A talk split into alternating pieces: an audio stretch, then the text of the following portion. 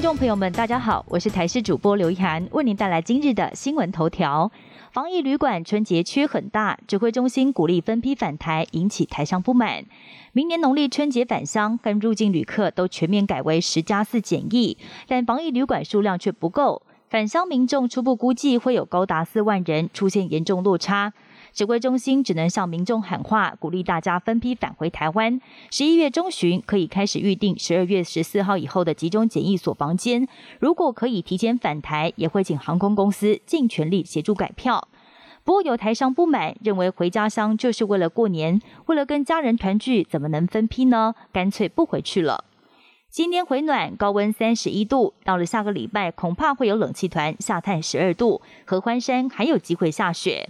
台湾今天各地，包括澎湖、金门，大多是多云到晴；马祖及基隆北海岸东半部地区、恒春半岛会降零星降雨，午后西半部山区也会下短暂雨。但是值得注意的是，下个礼拜一、下个礼拜二，入秋以来最凉最冷的冷空气就要南下了，强度介于东北季风及大陆冷气团之间，是不是有机会下雪？气象局预报员表示，合欢山有机会降下初雪。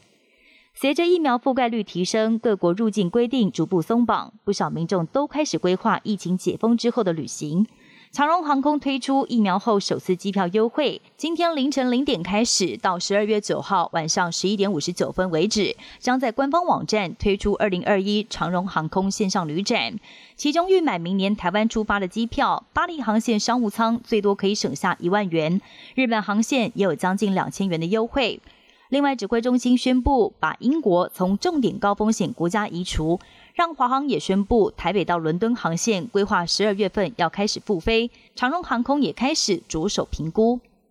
欧洲又成了疫情重灾区，入秋以来，欧洲疫情持续升温，死亡人数也开始节节攀升，包括德国、捷克、波兰、奥地利等国家新增加确诊人数纷纷改写数个月以来的新高纪录。俄罗斯单日新增加死亡病例也打破纪录。上周全球新增加的确诊跟死亡病例数中，光是欧洲就占了一半左右。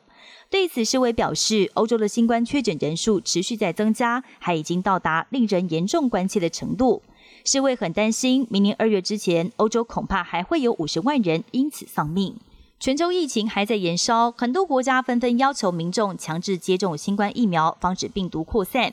欧洲国家拉脱维亚在最近疫情反弹，拉国国会在四号就通过立法，允许企业解聘拒绝接种疫苗的劳工。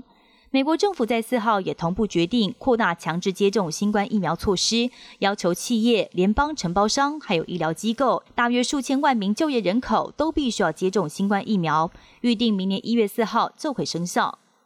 谬变异株难缠，日本研究发现辉瑞抗体效果大降。